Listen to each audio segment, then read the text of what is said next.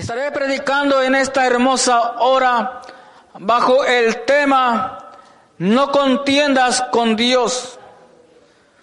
Al hombre, a nosotros, en nuestra naturaleza, por lo regular, nos gusta contender, nos gusta a veces llevar la contraria, pero no debemos de ser así, porque nosotros tenemos que ir bajo la dirección del Espíritu Santo. Vemos aquí que Job, un hombre temeroso de Dios, que fue probado para Dios permitió que el diablo lo probara. De ninguna manera Dios le envió la prueba, sino que Dios permitió que la prueba pasara por su vida porque Dios sabía quién era Job ante él. Un hombre íntegro, un hombre fiel ante Dios. Pues bueno, debido a la enfermedad que él estaba pasando, tantas pruebas, tantas luchas, su familia ya no la tenía, sus riquezas menos. Y ahora su salud estaba completamente deteriorada. Y lo peor es que él no veía ninguna sanidad en su vida. Entonces, como humano que él es, o fue mejor dicho, como humano que nosotros somos cuando pasamos una prueba, una enfermedad, lo peor es que cuando no vemos sanidad, que no vemos esperanza, que el medicamento no hace efecto, que no hay a dónde ir, que no hay que hacer. El hombre en cierta manera puede dentro de sí decir, Señor, ¿por qué no me respondes? Señor, ¿por qué me está pasando a mí esta enfermedad, este problema. Si yo te soy fiel, yo te he servido. Y mira que ya no sé si la noche es día o el día es noche porque lo mismo me da por la razón de que el hombre empieza a perder la paz que Dios le ha dado debido a la enfermedad. Entonces Dios que todo lo conoce, tiene el control de todas las cosas que están bajo su soberanía. Cuando digo que están bajo su soberanía es que están en sus manos, que le han entregado su vida a Él. Porque reconocemos y sabemos que Jesús es el rey de nuestra vida. Si Él es el rey de nuestra vida, él es el soberano para poder gobernar, para poder decidir nuestras vidas. Y por lo tanto, todo lo que está bajo su soberanía, Él tiene control de ello. Lo que no está bajo su gobierno, bajo su soberanía, aunque Él quiera tener control, pero si el hombre no se rinde ante Él, Él no puede tener el control, aunque Él lo puede tomar pero él es un caballero y respeta las decisiones de cada uno de nosotros. Job, los días se le hacían eternos. Dice como el siervo suspira por la sombra y como el jornalero espera en el reposo de su trabajo. Así he recibido meses de calamidad y noches de trabajo me dieron por cuenta. Cuando estoy acostado digo, ¿cuándo me levantaré? Mas la noche es larga y esto lleno de inquietudes hasta el alba. Dice, mi carne está vestida de gusanos y de costra de polvo, mi piel hendida y abominable. Y mis días fueron más veloces que la lanzadera del tejedor y fenecieron sin esperanza. Dice, acuérdate de mi vida, acuérdate que mi vida es un soplo y que mis ojos no volverán a ver el bien. Vemos que él se estaba expresando en su dolor, en su angustia, diciendo, perdiendo en cierta manera la esperanza, porque dice, mis ojos no volverán a ver el bien. Se encontraba él en cierta manera, pues triste, enfermo. No había quien lo consolara porque los amigos que él tenía, pues lo miraban de lejos y ellos argumentaban diciendo que eso que él estaba viviendo era, pues porque estaba en pecado. Lo mismo decimos nosotros cuando uno de nosotros está enfermo. En lugar de que oremos por él, decimos pues que está en pecado. Rápido decimos nosotros eso como si Dios nos hubiera revelado. Decimos nada más porque lo que se nos viene a la cabeza, porque no tenemos sabiduría para hablar. Hablamos a la ligera sin pensar que estamos hiriendo al hermano, sin pensar que estamos juzgando mal. Cosa que no debemos de hacer nosotros.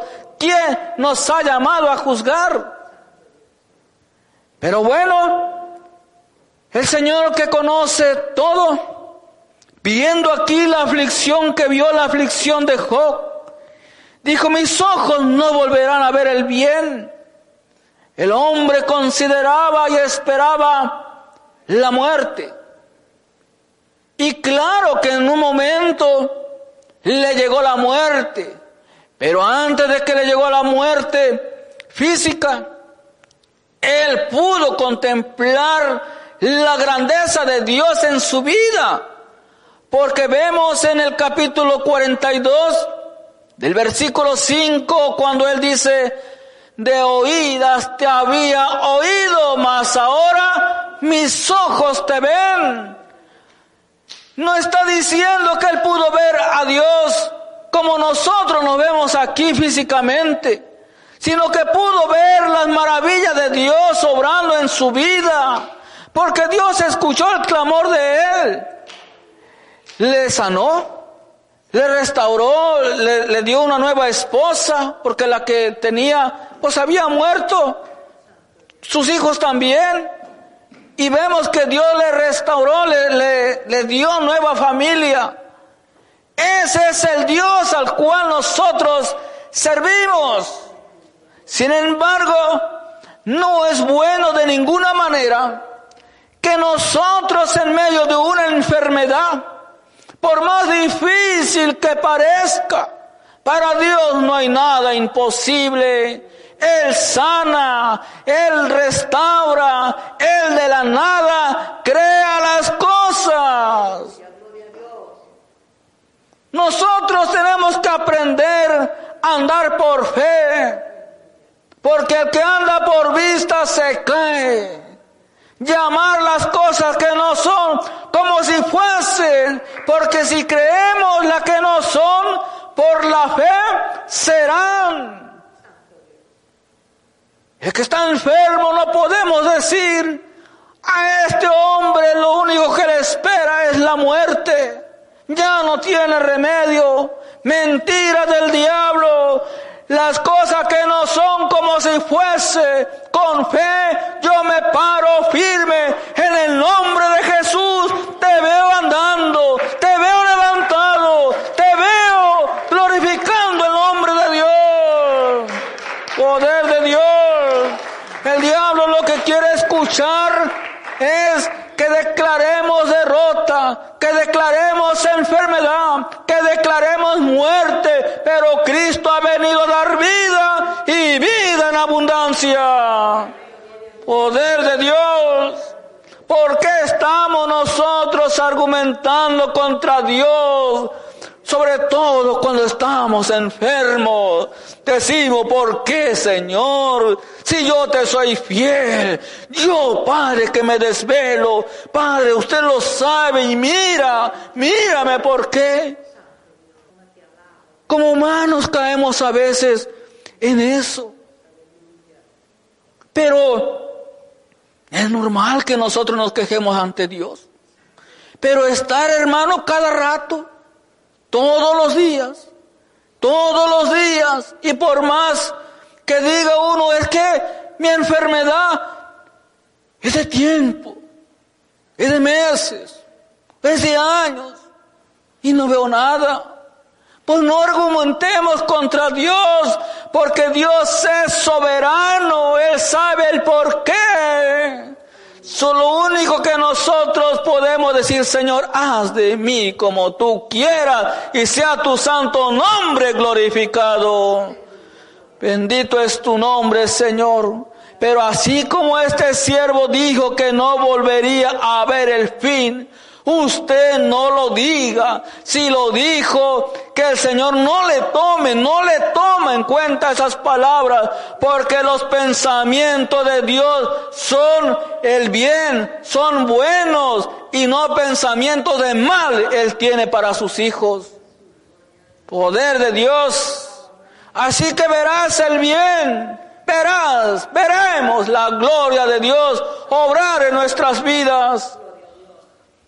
Primer libro de Samuel, capítulo 15.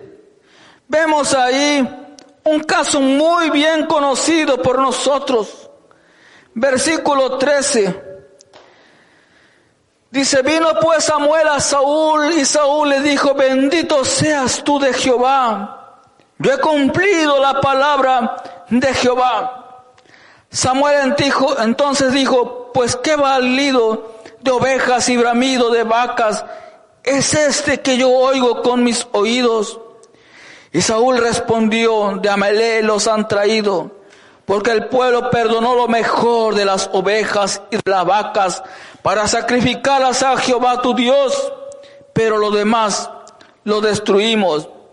Estamos aquí viendo cuando el Señor dio una orden de destruir todo que matasen aún a los niños, que no trajese nada de aquel pueblo. Y a veces el hombre, nosotros queremos ser más bueno que Dios, pero Dios todo lo ve, todo lo observa. Ellos habían traído lo mejor de allá, las vacas, las ovejas, para sacrificarla a Jehová, cosa que Jehová no quería nada de allá, porque estaban adorando a otros dioses. Dice el versículo 19, ¿por qué pues no has oído la voz de Jehová? sino que has vuelto al botín, has hecho lo malo ante los ojos de Jehová. Y Saúl respondió a Samuel, antes bien he obedecido la voz de Jehová y fui a la misión de que Jehová me envió. Y he traído a Agar, rey de Amelé, y he destruido a los amalecitas. Había traído vivo a quien el Señor había dado la orden de que acabaran con él. Nosotros no podemos quizás comprender una orden así de Dios y claro que Dios actualmente Él no ordena matar a nadie. Él dice que tenemos que amar a nuestros enemigos, darle de comer aún si tiene hambre. Lo que nosotros tenemos que hacer es obedecer la voz de Dios. Se estaba hablando aquí de una orden específica que Dios le había dado.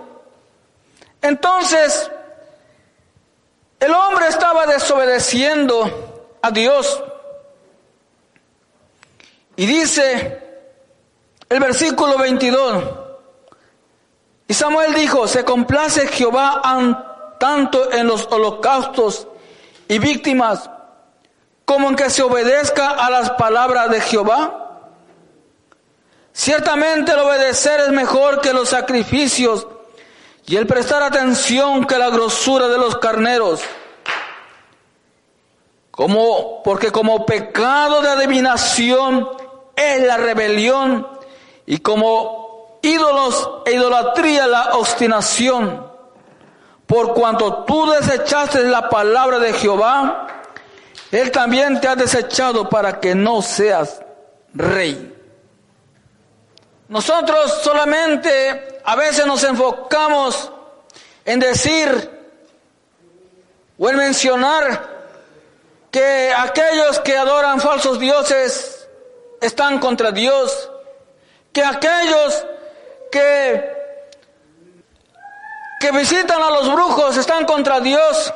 Y sí, ciertamente están contra Dios, pero tienen todavía la oportunidad de venir a Dios, tienen la oportunidad todavía de volverse a Dios de aquellos que le han conocido y le han dado la espalda.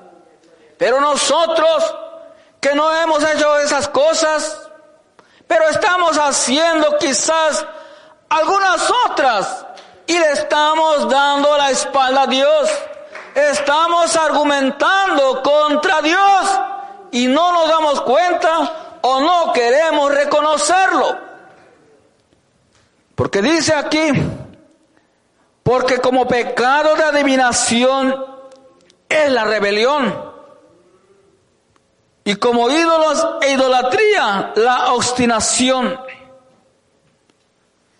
Cuando a nosotros se nos pide hacer algo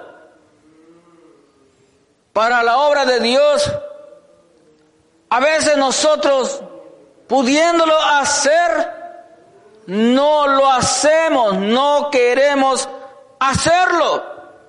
Y eso es como la adivinación, como si estuviéramos consultando a la hechicera. Porque aquí lo dice la palabra de Dios. Entonces el no querer obedecer a Dios, me estoy comportando como uno de ellos.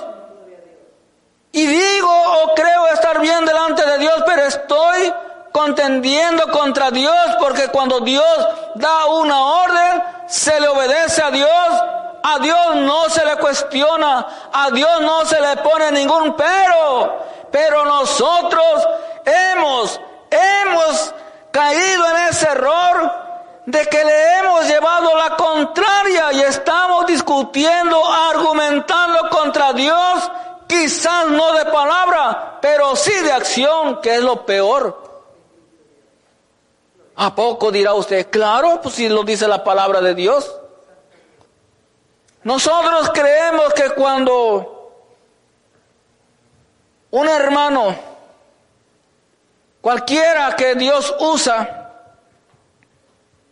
nos dice, o, Él mismo nos pone nuestro pensamiento, Él mismo nos pone que tenemos que darle una palabra a algún hermano. No sabemos por qué. Dios conoce los corazones. Y nosotros decimos, pero yo, sí, tú. No, pues yo no, yo quién soy. Pues quién eres, no te tengas por menos, tampoco por más. Eres hijo, eres hija de Dios. No, yo, yo, no, eso que lo haga el pastor, eso que lo haga el hermano. Yo no estoy facultado para eso.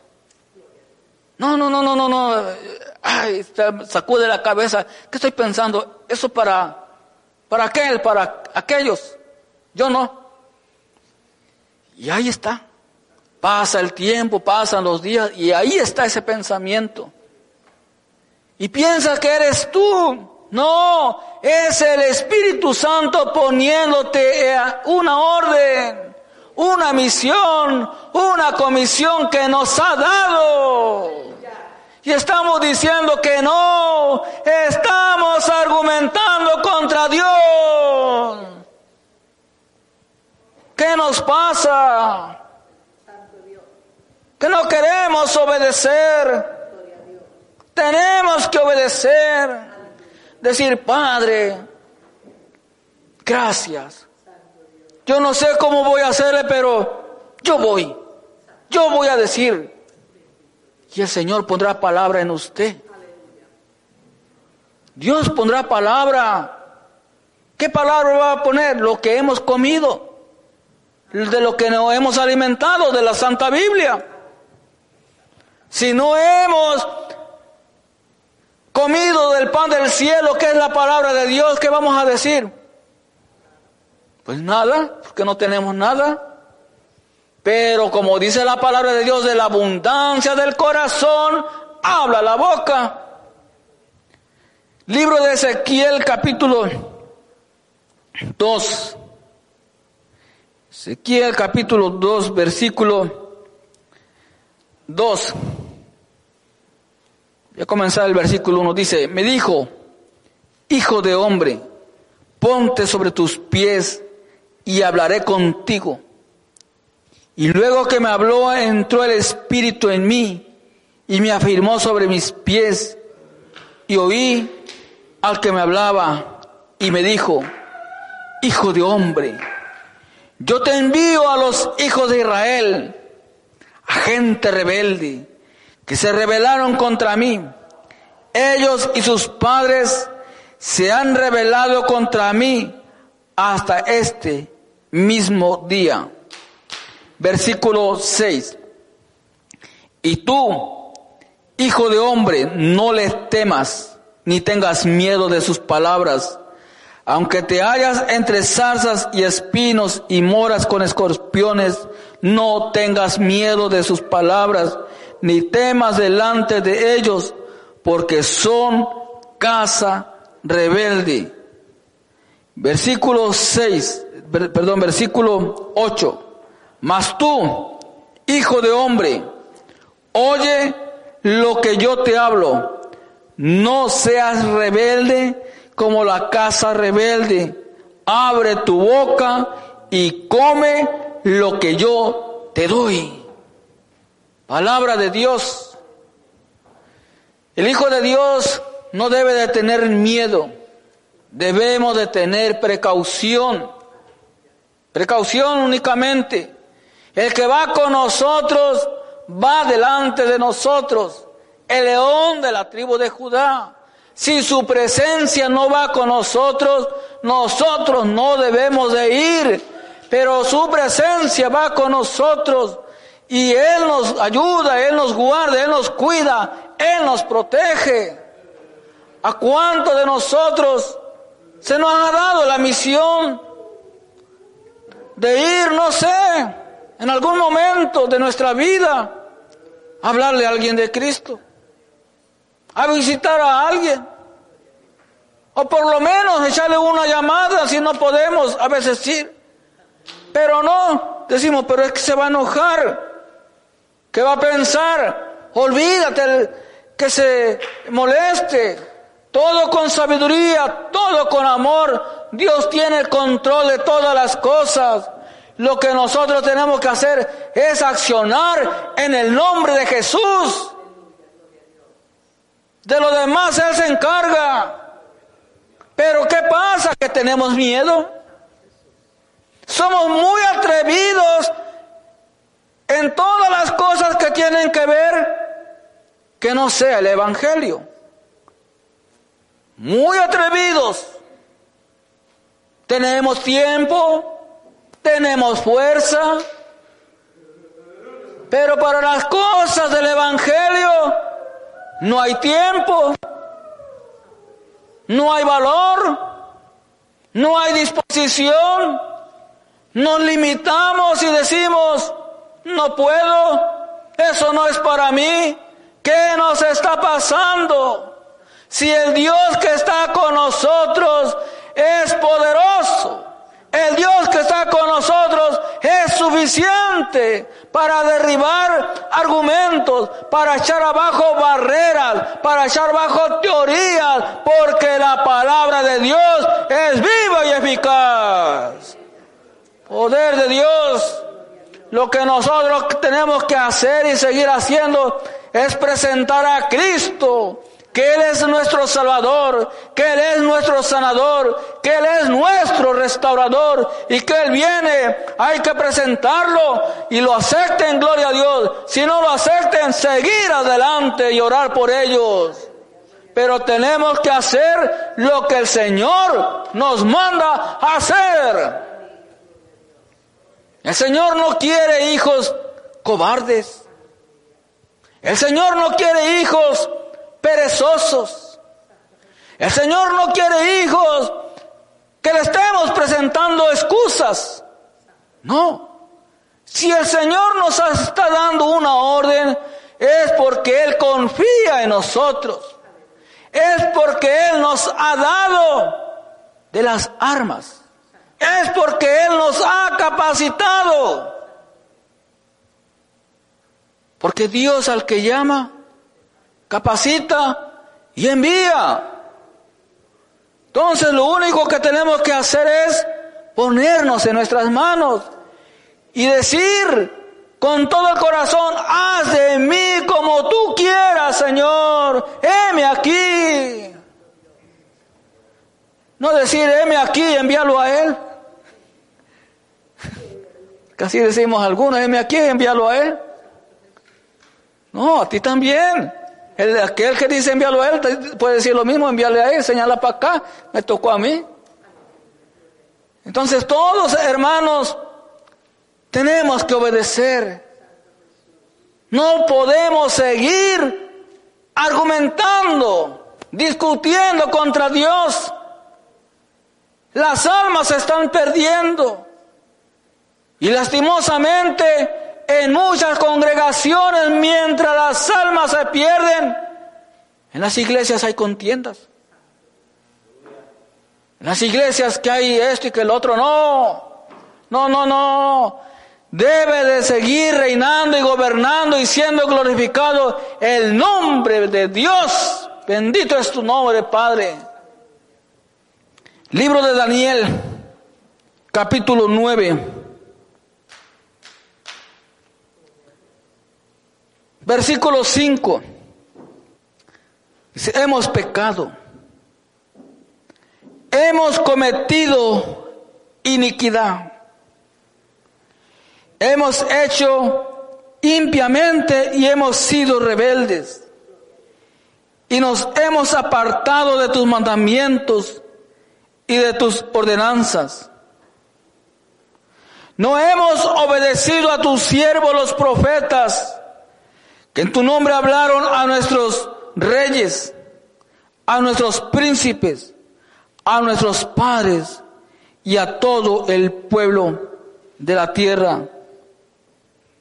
Siempre cuando pasa una tragedia, sea lo que sea, de cualquier tipo que haya sido la tragedia, las familias, si fue un grupo, los pueblos, todos de alguna otra manera, en medio de la calamidad, nos acordamos más de Dios. Cuando pasa un huracán, un terremoto, nos acordamos más de Dios. Mientras tanto no pasa esa tragedia, pues seguimos viviendo de una manera normal nuestras vidas. Lo peor es de que algunos conociendo la verdad, de que algunos conociendo a Cristo, vivimos como si Cristo no fuese a venir por su iglesia. Vivimos haciendo todo menos buscar a Dios como se debe. Y el pueblo, por falta de profecía, el pueblo tiene, tenemos suficiente profecía, tenemos suficiente palabra. De muchas maneras Dios ha enviado a sus siervos, a los evangelistas, a los misioneros, a los pastores, algún hermano de alguna otra manera, Dios ha hablado a su pueblo, a cada nación, al mundo entero, de que Cristo viene. Ha hablado de manera específica sobre este pueblo. Va a pasar esto. Se ignora al hombre de Dios. No se le hace caso. Incluyéndonos nosotros como pueblo. Porque no nos gusta que nos hablen de la reprensión. Lo que nos gusta que nos hablen es de cosas bonitas.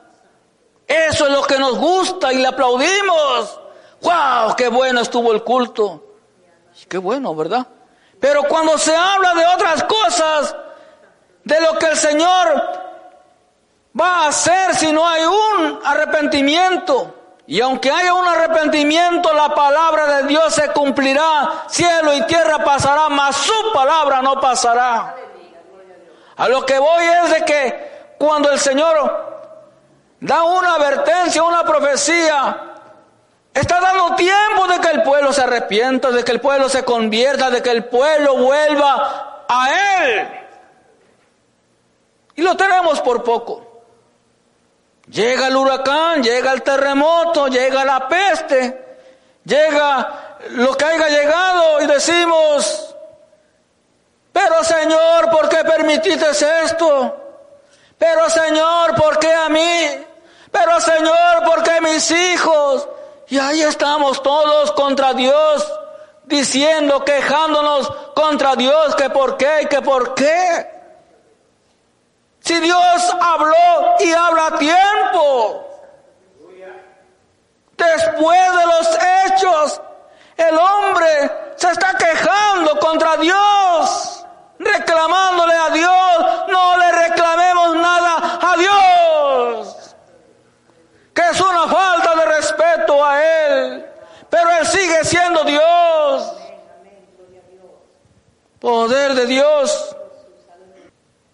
Pero Dios en su infinita misericordia sigue proveyendo, escuchando a su pueblo, aún después de aquella tragedia.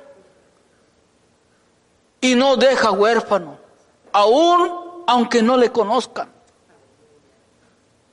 Pero está dando tiempo para que se le conozca y se le sirva, para que entreguen su vida a Él a través de la fe y la obediencia en Cristo Jesús. Pasa los días después de aquella tragedia, a medida que todo se va restaurando, estabilizando, se va perdiendo el clamor a Dios. Como no tenía pan, como no tenía un techo y ahora ya lo tengo, aunque el gobierno me lo da, o los vecinos, la organización, qué sé yo, es Dios proveyendo a través del gobierno. Si Dios tiene que usar al diablo para proveerte, Dios lo va a usar. Pero Dios no te dejará sin comer y sin techo. Entonces, a medida que va la situación restableciéndose, el hombre, nosotros nos empezamos a olvidar de Dios. Ya como estoy bien, pues ya no le reclamo a Dios y sigo con mi vida igual en esa rutina. Y no, no queremos entender que Dios permitió eso para que le busquemos.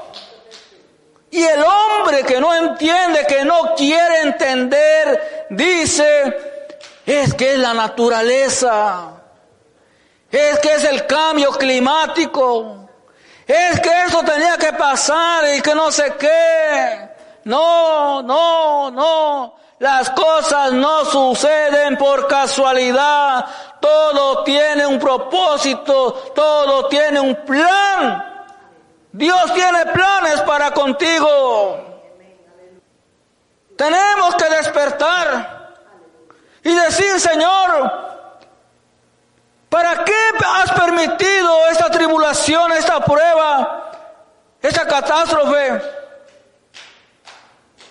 Pues para que entregues tu vida a Él, para que afirmemos nuestras vidas ante Él.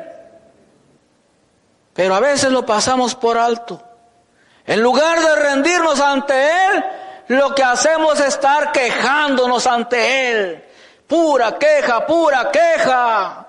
En lugar de glorificar a Dios y decir, de Dios hemos de recibir solamente lo bueno y no lo malo. Porque solamente queremos recibir de Él las bendiciones, lo bueno. Pero cuando se trata de que Dios ahora sí empieza a, a disciplinarnos, ahí ya no queremos. No, Dios al que ama disciplina. De alguna otra manera nos disciplina. Él no quiere que contendamos con Él en nada. A Él se le obedece y punto. Poder de Dios. Ah, pero cuánto nos encanta contender con el hermano y con la hermana, y que porque a mí, y que porque acá, y que por qué, tú quién te crees. ¿Qué es eso?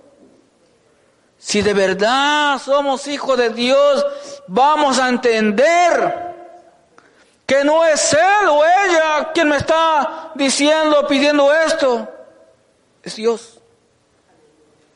Y algunos todavía somos, pero bien ignorantes, que decimos, pues a mí que venga Dios y me lo diga. Pues no va a venir, porque ya Él vino y dejó e inspiró a sus siervos a que escribieran la santa palabra. Pero aún así, Posiblemente Él te ha hablado en sueños, en alguna visión. Te lo está diciendo y no puedes entender. Porque Él habla aún en sueños, a través de la naturaleza. De muchas maneras Dios habla, pero el hombre no entiende.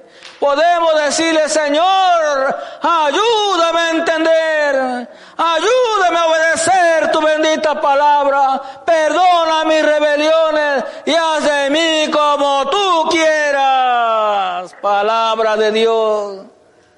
Santo es tu nombre, Señor. Libro de lamentaciones, capítulo 3.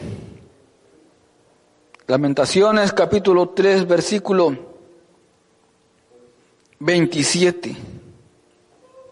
Perdón, versículo 37. Dice, ¿quién será aquel que diga, ¿qué sucedió algo que el Señor no mandó? De la boca del Altísimo no sale lo malo y lo bueno. ¿Por qué se lamenta el hombre viviente? Lamentese el hombre en su pecado. Escudriñemos nuestros caminos y busquemos y volvámonos a Jehová. Levantemos nuestros corazones y manos a Dios en los cielos. Nosotros nos hemos revelado y fuimos desleales. Tú no perdonaste. Nosotros sabemos que toda autoridad en la tierra es puesta por Dios. Lo dice la palabra de Dios en el libro de Romanos. Es puesta por Dios. Nosotros estamos llamados a orar por nuestros gobernantes. Aunque no nos guste del partido que es, como piensa, a veces nos gusta, después no nos gusta. Así es el hombre. Nosotros estamos llamados a orar por ellos.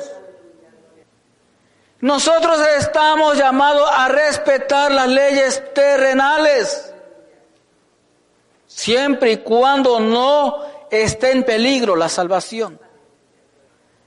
Entonces, llevarle la contraria al gobierno, a la autoridad, es llevarle la contraria a Dios.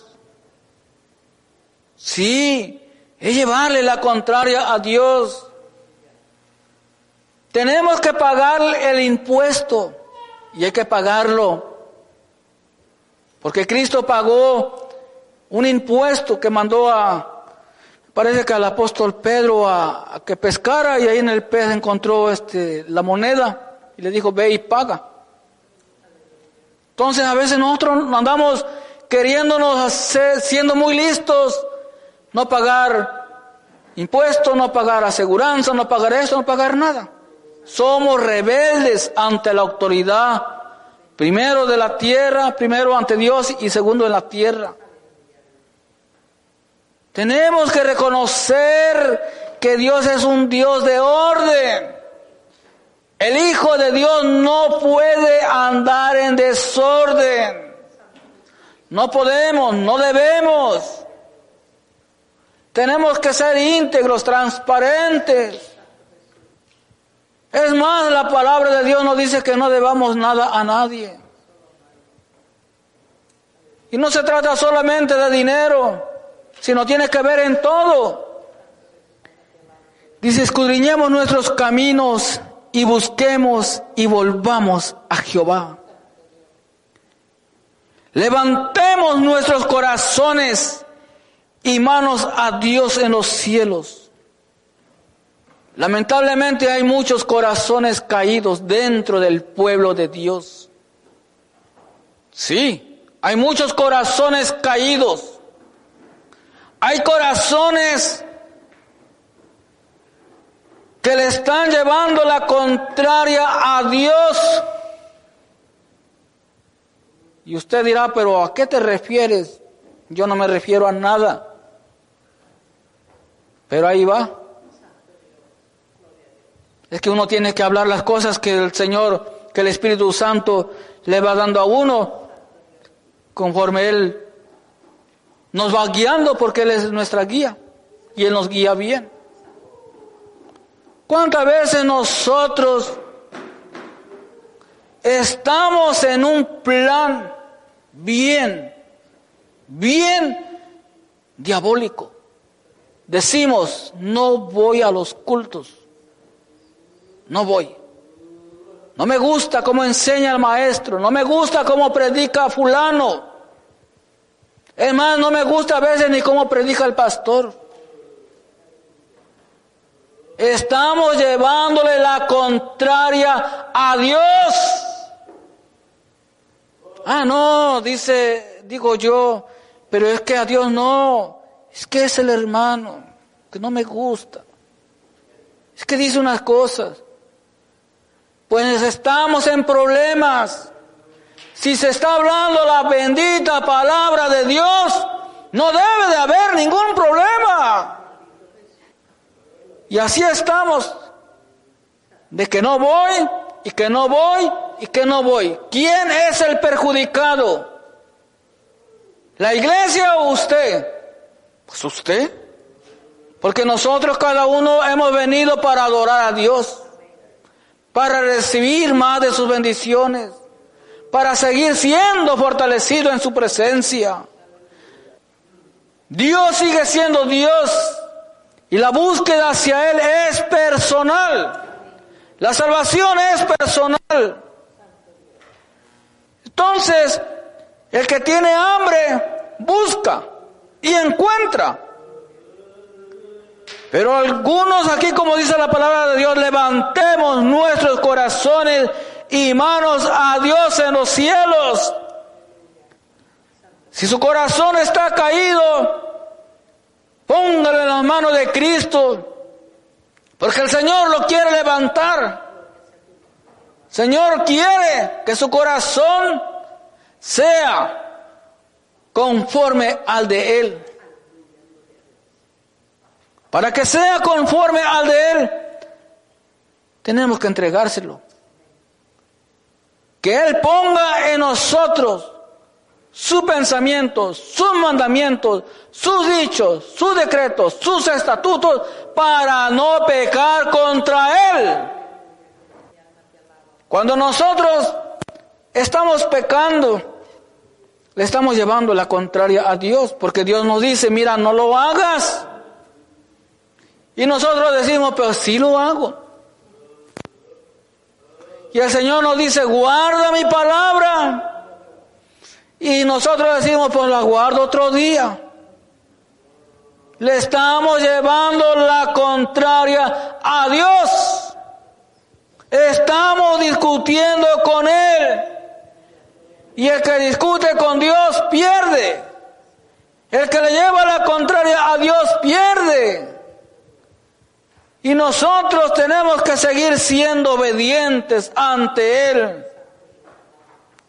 Por su misericordia nosotros no hemos sido consumidos.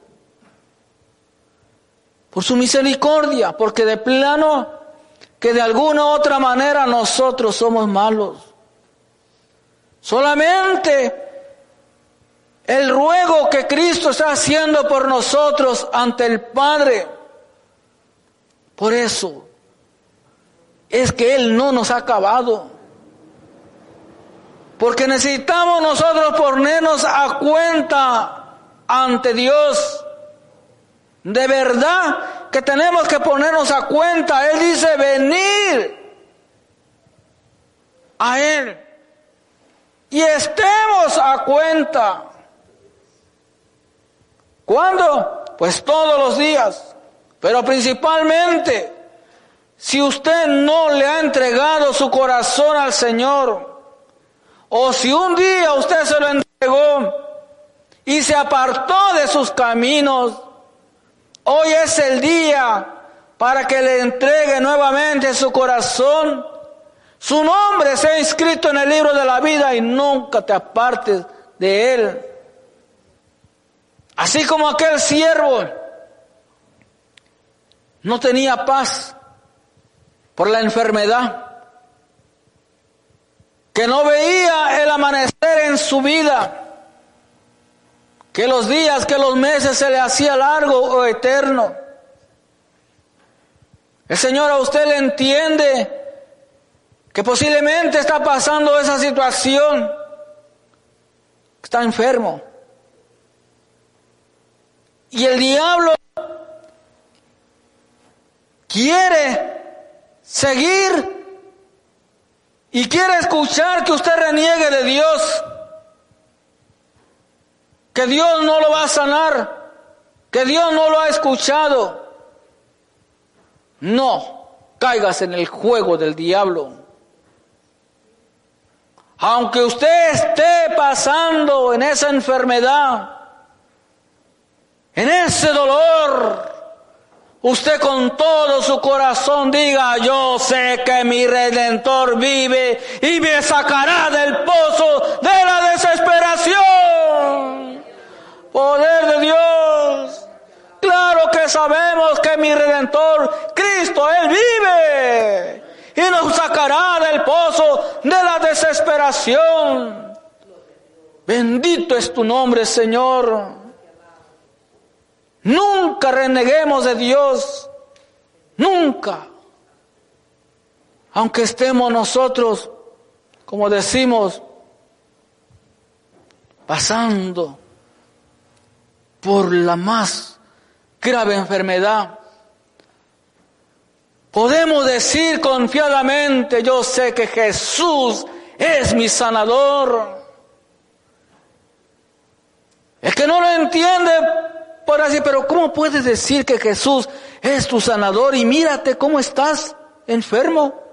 Pues aunque Él no me sane, yo sigo diciendo que Jesús es mi sanador. Porque Él es nuestro sanador. Nos sanó de la enfermedad de la lepra del pecado. Eso es más que suficiente. De lo demás es añadidura. Dios les bendiga y les guarde.